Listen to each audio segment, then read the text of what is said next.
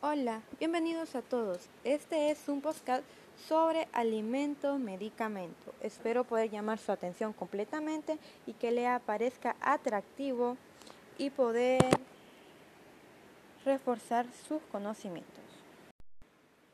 A menudo los farmacéuticos comunitarios son consultados sobre la frecuencia con que debe tomarse un medicamento con relación en las comidas, en ayunas, evitando algún medicamento en concreto o con algún otro que pueda favorecer su absorción.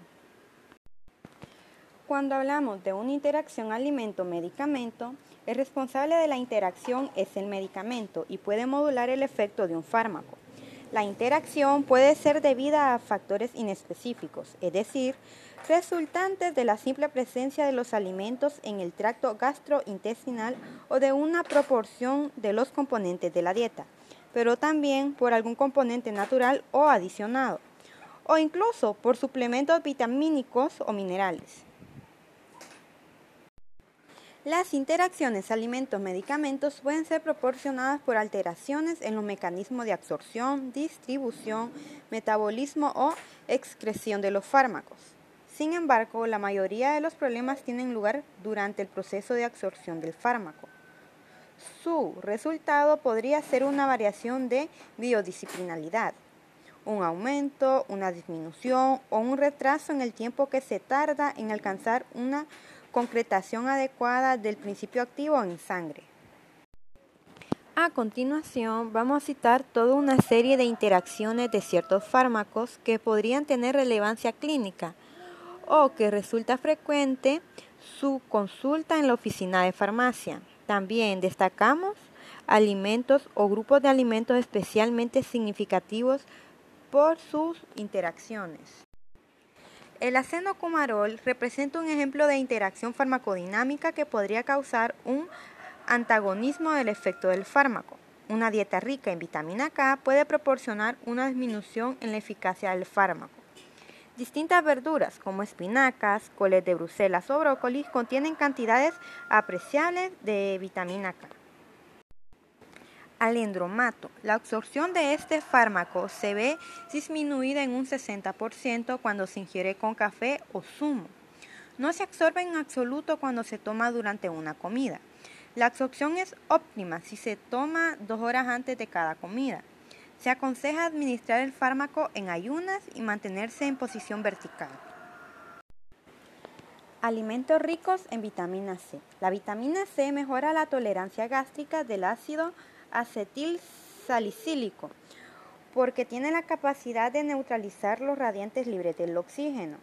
Por otro lado, es de destacar la capacidad que tiene la vitamina C de aumentar la biodisponibilidad de los preparados que contienen hierro. La vitamina C como fármaco o contenida en ciertos alimentos como la naranja o los zumos puede favorecer la absorción del hierro y su consecuencia mejora su biodisponibilidad. Antiinflamatorios no esteroides. Los efectos adversos a nivel gastrointestinal pueden ocasionar problemas de mal cumplimiento en la administración de estos fármacos. No se conocen interacciones clínicamente significativas con la toma de AINE y alimentos como diclofenaco, entre otros. Se aconseja administrar conjuntamente con alimentos. Acitromicina.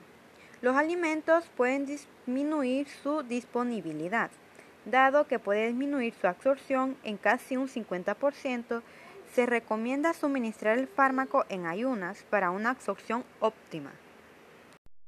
Con o sin alimentos. Medicamentos que recomienda tomar con alimentos con la finalidad de disminuir su capacidad irritativa gástrica Recordemos que cuando hablamos de administrar un fármaco en ayunas significa aproximadamente media hora antes y dos horas después de las comidas. Es recomendable su administración conjuntamente con alimentos. Etanol. La ingesta continuada o puntual de alcohol, habitual entre las comidas de la cultura occidental, puede provocar también la inhibición en la inducción de ciertos fármacos especialmente de la mayoría de los que actúan sobre el sistema nervioso central. Es importante desaconsejar la administración conjunta del alcohol mientras dure el tratamiento, así como tener un mayor cuidado en el manejo de maquinarias o vehículos. Tetraciclinas. La administración conjunta de tetraciclinas con leche o derivados lácteos es una interacción ampliamente conocida.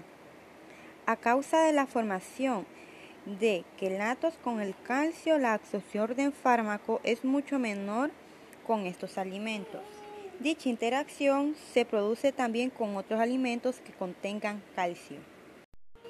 Los fármacos anteriormente mencionados son unos los cuales la comunidad eh, consulta con mayor frecuencia que cómo se debe tomar un medicamento en relación a las comidas. Espero poder haber fomentado lo que es nuestro conocimiento y que hayan puesto mucha atención.